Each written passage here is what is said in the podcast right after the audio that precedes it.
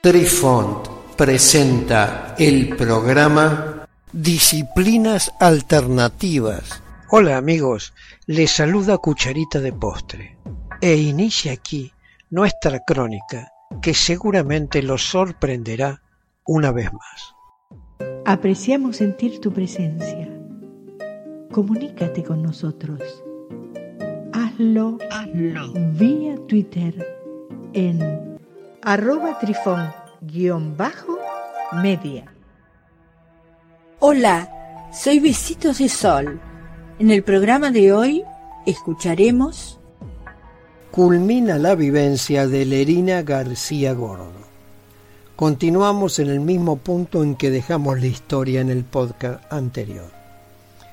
Una mirada de Lerina a los buscadores de Internet le mostró que las cosas que estaban sucediendo en el mundo también la confundían. Leyó algunos eventos que seguían siendo los mismos, pero otros lucían muy diferentes a lo que ella recordaba. Hasta donde Lerina pudo entonces comprobar, se había despertado viviendo una vida un poco diferente a la que recordaba.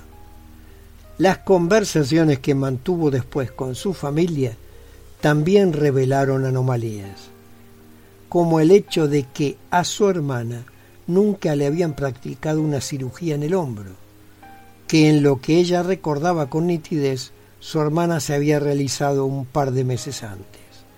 Las cosas de su infancia también fueron aparentemente diferentes. Habían pasado seis meses desde que Lerina había cortado con su novio, relación que había mantenido a lo largo de los últimos siete años, y recientemente había empezado a salir con un hombre llamado Agustín, que vivía en su misma calle. Habían estado saliendo solo por cuatro meses, sin embargo ella llegó a conocerlo bastante bien. Cuando llamó al número telefónico de su novio, alguien desconocido descolgó. Le dijo que allí no vivía nadie con el nombre de Agustín Incluso había conocido a su hijo y había empezado a desarrollar una relación con él también. Sin embargo, Lerina llamó y llamó a cuanto número telefónico tenía en su agenda, pero nadie había oído hablar de Agustín o de su hijo.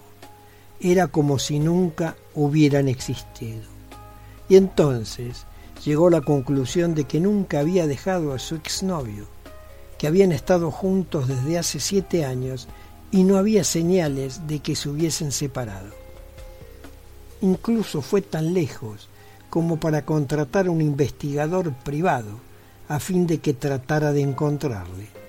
Pero su respuesta a las investigaciones que realizara fue que no había nadie con ese nombre, ni siquiera rastros de sus familiares. Una investigación que no pudo hallar rastros de él como si nunca hubiera existido en ese lugar. Lo que entonces supuso fue que tal vez tenía un colapso nervioso lo suficientemente grave como para implantar recuerdos falsos en su cabeza, por lo que visitó a una clínica psiquiátrica. Sin embargo, las pruebas que le realizaron concluyeron que ella tenía el cuerpo y la mente totalmente sanas. Había buscado atención médica y obtenido resultados negativos Lerina sabía que nadie creería en su calvario, así que hizo lo que cualquier persona en su posición haría.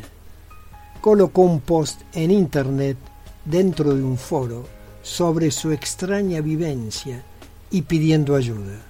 A continuación, narramos textualmente lo que Lerina escribiera online.